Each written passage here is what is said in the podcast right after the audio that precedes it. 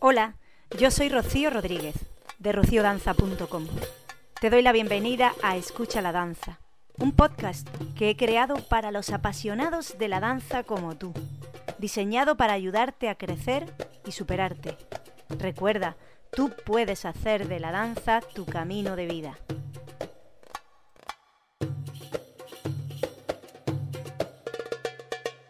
Permíteme que me presente. Me llamo Rocío y danzo casi desde que empecé a caminar.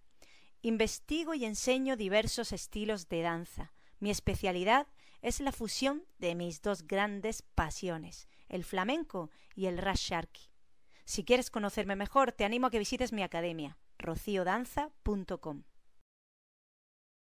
Este es el episodio número 3 de Escucha la danza. Me encuentro en un lugar muy bonito, de naturaleza salvaje, el Parque La Paloma de Benalmádena. Y lo mejor no es el sitio, es la compañía. Estoy con Rosa Pirámides. Hola Rosa. Hola, buenos días. ¿Cómo estás? Pues bien, muy bien, muy bien. Aquí rodeada de naturaleza y bueno, y el mar muy cerca también, ¿no? Y el mar, pues bueno, de alguna manera, cuando miro el mar siempre veo bailar. Las olas para mí es una danza ¿eh? y bueno, pues estoy feliz aquí. Estupendo, Rosa. Yo quiero antes de nada darte las gracias por haberme ah. permitido esta entrevista y que forme parte de, este podcast y para mí es un lujo hablar contigo hoy. Y para mí también, sobre todo que ayer eh, fue precioso porque tenía una fiesta organizada y, y bailó Rocío y disfruté muchísimo con su danza ¿eh? y me hizo viajar un poquito y bueno, pues nada, que fue maravilloso que estuvieras aquí. la, gracia te la tengo que dar yo. La verdad es que hacen las cosas pequeñas muy grandes, porque aparentemente es una cosa tan sencilla como ir a la playa con un grupo de amigos, pero organizaste la fiesta con mucho gusto, con mucho encanto. Mm. Además tuvimos suerte con el tiempo, la luna llena, fue precioso. ¿eh? Sí, la verdad que sí, que parece que no sabíamos que iba a haber luna llena, pero cuando cuando uno está haciendo un trabajo de conciencia, todo te pone la vida, te pone todo delante. Lo que pasa es que hay que estar despiertos para, para ver eh, todo eso ¿no? que está pasando. ¿no? Y bueno, pues con la danza yo aplico eso también últimamente. Y yo nunca he bailado mm, en escenario ni siempre he sido profesora y ahora de repente aquí al venir al mar, como si el mar me hablara y empezaron a venirme eh, cosas que, que por qué no bailas y estoy bailando poemas, ¿no? Y bueno, estoy muy feliz de bailar poemas porque el poema tiene mucha relación con la danza, ¿no? De alguna manera cuando tú estás viendo bailar algo, alguna bailarina o alguien que no es bailarina que expresa un movimiento, es como si estuviera hablando. Para mí, ver baile es que me está contando algo esa persona, si es que está bailando de, dentro, por supuesto, porque también se puede bailar de una manera mecánica, ¿no? Pongo el piloto automático y lo bailo de memoria y, lo, lo, hago, ¿no? Y estoy trabajando, ¿no? pero el baile creo que si seguimos que siga vivo, si queremos que siga vivo, tenemos que cambiar un poquito porque el mundo está cambiando y tenemos que ir hacia ese momento de cambio y es bailar desde yo siento, yo cuento y yo digo y yo soy. Eso es muy bonito, Rosa, y muy profundo. Es cierto. Bueno, la mayoría de la gente que escucha este podcast es gente que, por supuesto, ama la danza o le encanta la danza o está a lo mejor introduciéndose en la danza. No sé si todas las bailarinas o personas que están escuchándonos te conocen. Yo mm, quiero que hable un poquito de ti. Que la mayoría de bailarinas del mundo de la danza oriental, por supuesto que te conocen, porque hablar de danza oriental en España no se puede entender sin Rosa Pirámide. Pues háblanos un poquito de ti, Rosa. Bueno, la verdad que es curioso porque mi vida es como muy curiosa. Yo nací en un pueblo en Asturias, era un pueblo pequeño, me fui a vivir a Madrid y bueno, pues siempre he estado un poco mm, en relación con toda la filosofía oriental, yoga, meditación, un poco en esa vía y de repente una amiga mía estaba tomando clases con Chokri Mohamed, que luego fue, acabó siendo mi pareja y, y abrimos la escuela Pirámides y cuando fui a, a ver la clase me dijo, no tienes que bailar, tienes que meterte en la clase. Y para mí fue el descubrimiento mayor que me ha ocurrido en mi vida, ¿no? Encontrar este baile eh, ha sido para mí la mejor herramienta de, conocimiento personal para mí, ¿no? O sea, ahí fue todo un, vamos, un camino maravilloso y, y bueno, pues me metí en el baile, me parecía una danza adecuada al cuerpo de la mujer, al espíritu de la mujer y tiene tantas posibilidades de, conocimiento para la mujer. Si lo vemos desde ahí, desde, desde yo voy a aprender baile, pero para conocerme a mí misma es maravilloso. Que luego a lo mejor surge la idea de, de que puedes bailar, vale, pero yo siempre me ha gustado para, para mí, para como un trabajo. Luego ya me puse a enseñar y otra posibilidad maravillosa de cómo comunicar a las mujeres el baile para que se estén felices, para que estén, conecten con ellas mismas, con, que, con esa parte femenina, porque yo en el fondo era un chico. yo me comportaba como un niño, porque bueno, mi padre, mi padre quería que fuera un niño, entonces yo tenía eso muy metido en la sangre de ser niño. Y este baile de alguna manera me ha conectado con mi parte femenina, que soy mujer y, y, y le doy gracias a este baile. Digamos que te ha equilibrado, ¿no? Sí, sí, ha sido para mí maravilloso y yo pienso que si a mí me ha hecho bien, puede hacer bien a todas las mujeres del planeta, porque es una danza para la mujer, aunque los hombres también la pueden bailar, ¿no? A mí me gusta tener hombres en la clase, pero realmente es una danza femenina, o sea, femenina, y bueno, que luego la gente quiere investigar lo femenino, lo masculino, está genial, porque todo, todo está perfecto si se hace bien. Eh, a mí me parece que todo el mundo puede bailar y, los hombres tienen, en, en, Egipto hay otras danzas ¿no? de, de, de hombres, ¿no? que donde, donde pueden sacar lo, lo masculino, que es maravilloso. Ya que has nombrado Egipto, háblanos un poquito de qué recuerdos tienes tú de ese país o qué podías contarnos, alguna anécdota, no sé, lo que te surja. Bueno, pues mira, para mí, cuando mmm, estoy para mí todo el rato, qué egoísta soy. Bueno, vale, eh, estoy hablando de mí. Eh, cuando fui a Egipto, ahí me di cuenta que este baile es de allí, de Egipto.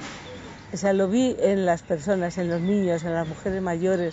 He tenido la gran suerte de ir a un pueblo, estar un mes viviendo con las mujeres y verlas cómo se quitan el chal que llevan puesto por la calle, cómo se lo ponen. Los niños, los ves por la calle y es como si estuvieran bailando. O sea, está metido en la sangre es, este baile. Es una danza que está en ellos y me gustó muchísimo y por eso amo tanto Egipto, porque de alguna manera es la cuna de este baile. O sea, yo la, la, vi allí, ¿no? Sobre todo, es verdad que Chocri era de allí y transmitía esa, digamos, ese baile que es su cultura. Sí, su, sí, su sí. cultura, su... Estupendo, Rosa. Eh, continuamos. Se me ocurre pensar, eh, tú que llevas toda la vida dedicada a la danza oriental, bueno, y al arte, y a toda clase de arte, ¿Qué le recomendaría a una persona que a lo mejor quiere practicar danza y la danza oriental le atrae, pero tampoco conoce muy bien esa danza?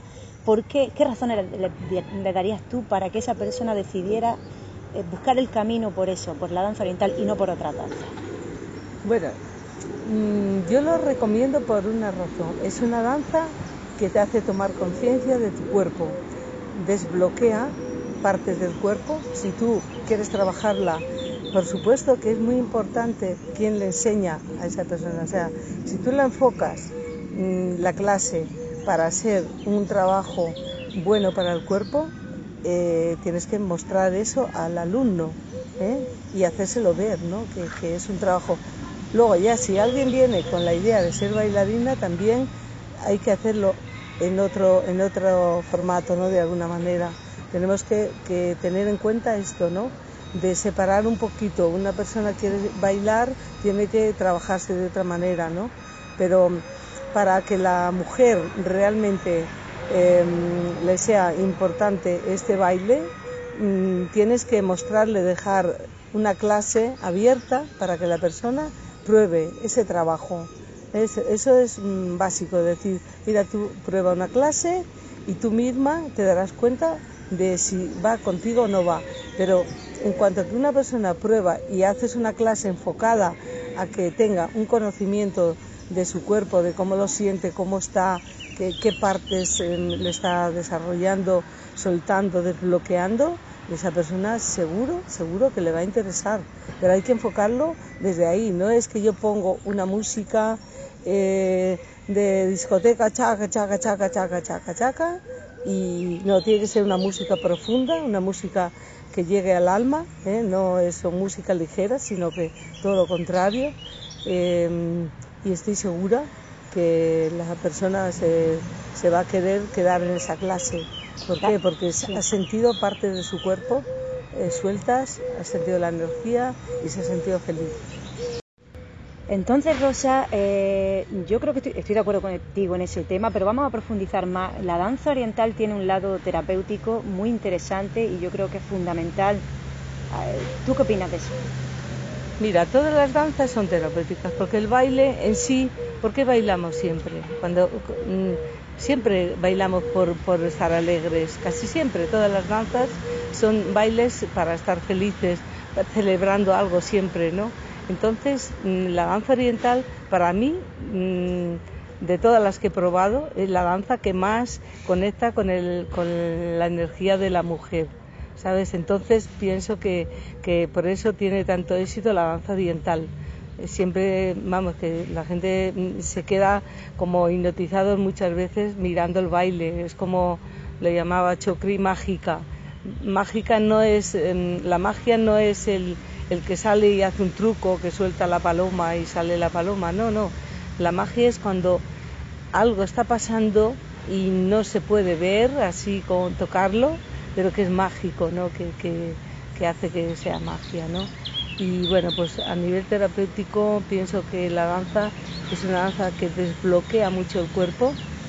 El desbloquear partes, si trabajáramos más profundo, podríamos también profundizar y, tengo la suerte de tener una alumna en la clase que es muy sensible y me dice que ella siente que este baile estamos desbloqueando los chakras, porque yo la trabajo de que se trabaje conscientemente, yo siento lo que hago, no estoy pensando en, en fuera, sino que estoy dentro de mí y ahora estamos moviendo la cadera y estoy en la cadera, viajando dentro de la cadera y todo ese trabajo hace que la persona la utilice ya como una terapia, porque realmente estás desconectando del exterior, de los problemas, de, lo que pasa afuera, ¿no?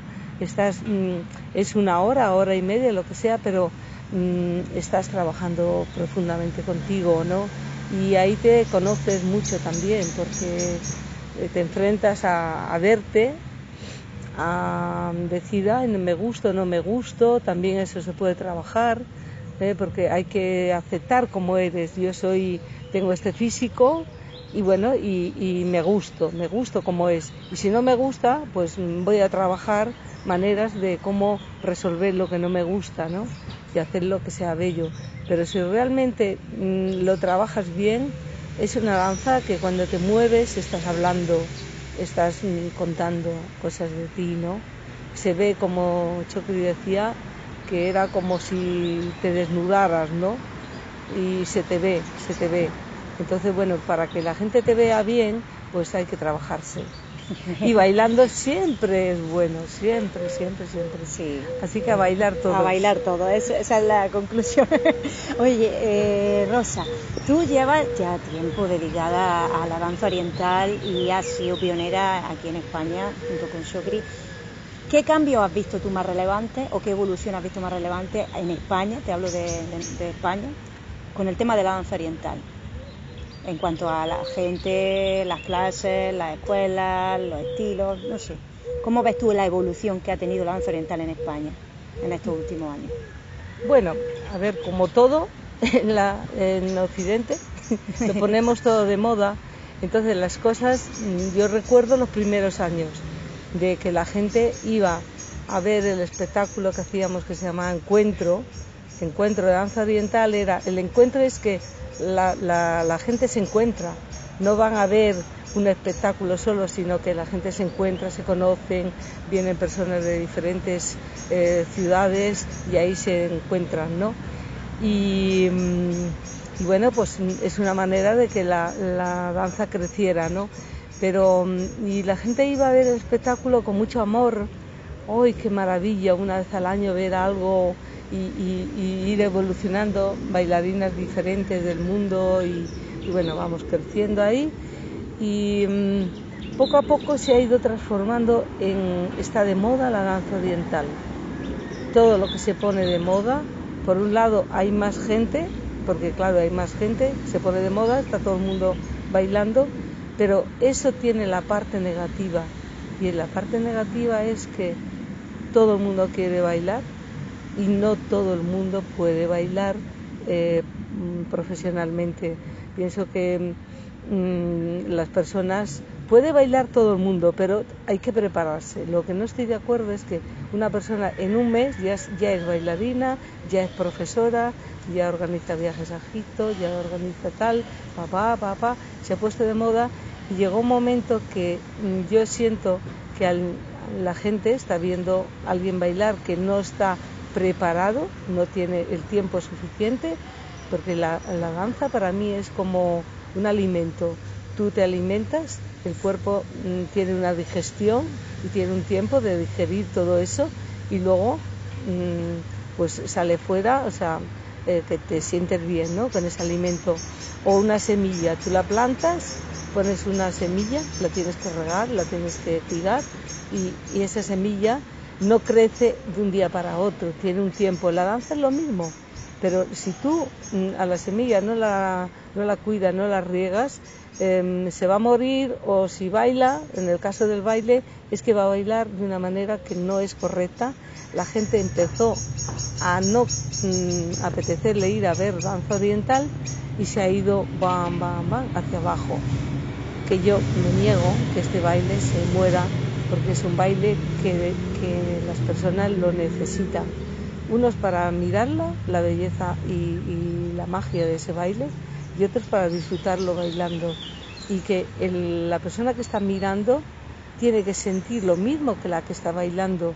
Y la que baila tiene que, hacerlo de tal manera que haga que el público se meta en lo que ella está haciendo y que sean todos lo mismo. ¿eh? Ahí es el trabajo. Entonces mm, pienso que este baile tiene que seguir aquí y las bailarinas que me escuchen, que, se trabajen y que pienso que este baile va a seguir vivo y tiene que estar aquí porque es una danza que la necesita el mundo, ¿vale? Sí, Rosa. De hecho, quería preguntarte eh, qué consejo le darías tú a las bailarinas que quieren, bueno, que están empezando, pero que quieren dedicarse a lo mejor en un futuro a nivel profesional. Creo que uno de los uno ya lo ha dicho claramente que sería pues, paciencia y disfrutar del proceso, ¿no? Sí, disfrutar y, buscarte un profesor que, que, mm, que sepa descubrir tu ser, sacar tu ser. No es enseñarte una técnica, no, la técnica es importante, por supuesto, es importante, pero lo más importante es eh, sacar tu talento, tu ser, que no todo el mundo es igual. Y lo maravilloso de este baile que permite que la, persona es como es y tiene que sacar su ser fuera y la que es tímida, que sea tímida, es maravilloso y todo es perfecto, pero hay que trabajar mucho, quiere decir que no es que yo voy y aprendo en un mes y me pongo a bailar, eso, eso mm, va a caer solo por sí solo.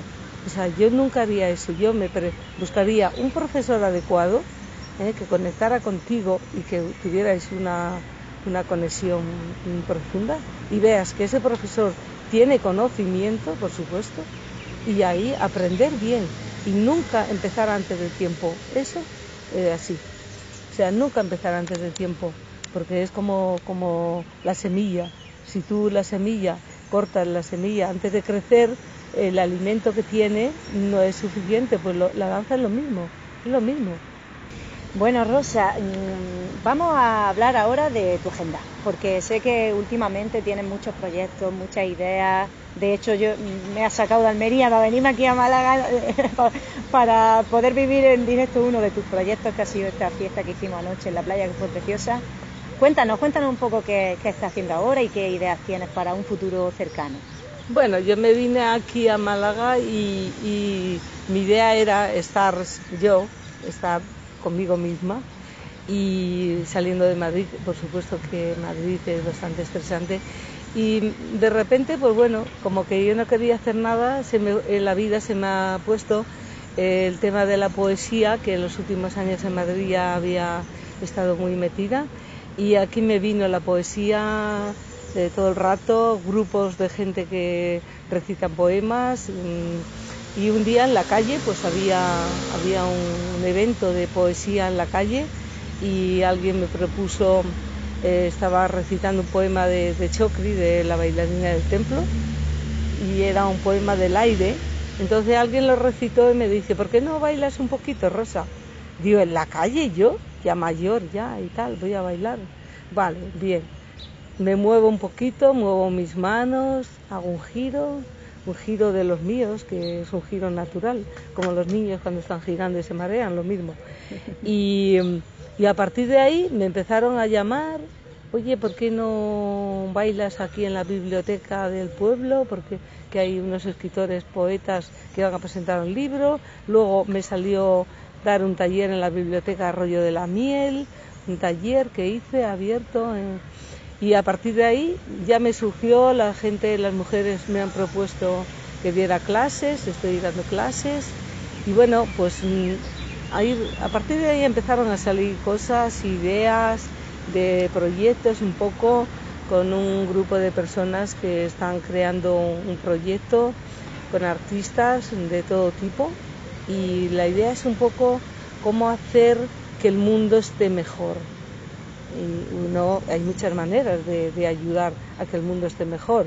Si yo bailo, los que están bien, y estoy feliz bailando, los que están viendo el baile en ese momento van a estar bien. Y, todo eso es como semillitas que vas dando, ¿no? Y todo ha salido así y bueno, pues ahí me veo liada, metida en varias cosas, ¿no? Pero bueno, cosas por supuesto que me gustan, que, que, mm, que me dan vida, ¿no? Que estoy conectada con el mar. El mar me, ha inspirado muchísimo, la parte creativa pero hasta, hasta el punto de que he hecho un Belén egipcio con cosas del mar, de las ah, palmeras, de, piedras, eh, o sea, conchas, eh, nácar, yo qué sé, o sea, mm, quiero decir que la, parte de creatividad me ha salido por todos los lados y yo le llamo que en, en todo eso, de alguna manera, están, está la danza, en todo, absolutamente en todo. Y yo me veía haciendo todo esto y veía ahí los movimientos del mar, de de la danza y bueno, pues nada, aquí sigo y, bien porque los proyectos, lo que sí es que quiero que todo sea desde, desde el amor por la danza y desde la conciencia. Hoy pienso que todo tiene que ir enfocado hacia esa vía de, de tomar conciencia de todo lo que haces, que es un placer, porque es practicarlo, por supuesto, y tiene un trabajo detrás. La meditación ayuda mucho y, bueno, pues mm, te ayuda a estar consciente de todo y ahí también te ayuda a conocerte también mucho, ¿no? Y a mí me está ayudando muchísimo también a evolucionar y la danza tiene que seguir evolucionando pero hacia, hacia este momento que estamos viviendo de, cambios, ¿no? Y, bueno, pues pienso que me, me lo estoy pasando muy bien. Qué bien, Rosa. Oye, lo que dices del mar me consta porque, bueno, vosotros no estáis viendo a Rosa, pero yo sí la tengo aquí a mi lado y lleva un collar precioso que se ha hecho ella misma con unas conchas que le pone, dice, aceite de coco. ¿eh? De coco y acuarela. Es espectacular, con un cuarzo. Bueno, la composición es una maravilla. ¿eh? Y bueno, y muchas gracias por el medallón que me has regalado de concha también. Eh, muchas gracias, Rosa. A ti por, eh, estar contigo y, permitirme el, hablar un poco de, la danza, ¿eh? desde este momento que tengo en mi vida, ¿no? que bueno, de alguna manera doy gracias también a, los poemas de la bailarina del templo, de Chocri, que me inspira muchísimo y aquí en el mar muchísimo más y porque claro, estoy rodeada de todos los elementos, el agua, la tierra, el, aire, el, fuego, es, es, una maravilla, es una maravilla. Yo diría a todos los de Madrid, venidos a Málaga. bueno, eso me recuerda, Rosa, si alguien quiere contactar contigo, ya sea por dar clase o porque quiera, no sé, estar en contacto contigo y ver qué haces y poder asistir a tu espectáculo, mm, ¿cómo puede contactar con Rosa Pirámide? Pues mm, en, el Facebook ¿eh? Eh, tengo, me llamo Rosa Pirámides. Ahí, sí. Y con ese nombre está en el Facebook. En el Facebook, exactamente. muy bien. Pues nada, pues esa es la manera de contactar con, contigo y de, bueno, y de seguirte en tu agenda. Vale, muy bien, gracias. Rosa, ha sido un placer. Igualmente. Yo te pido una segunda entrevista pronto, ¿qué te parece? Me parece estupendo, pero esta me voy yo a Almería. Ah, perfecto, genial. Allí también hay playa, así que... muy bien. Muchísimas gracias y hasta muy pronto. Vale, gracias a ti también. No, y además allí podemos ir a... tenemos el desierto.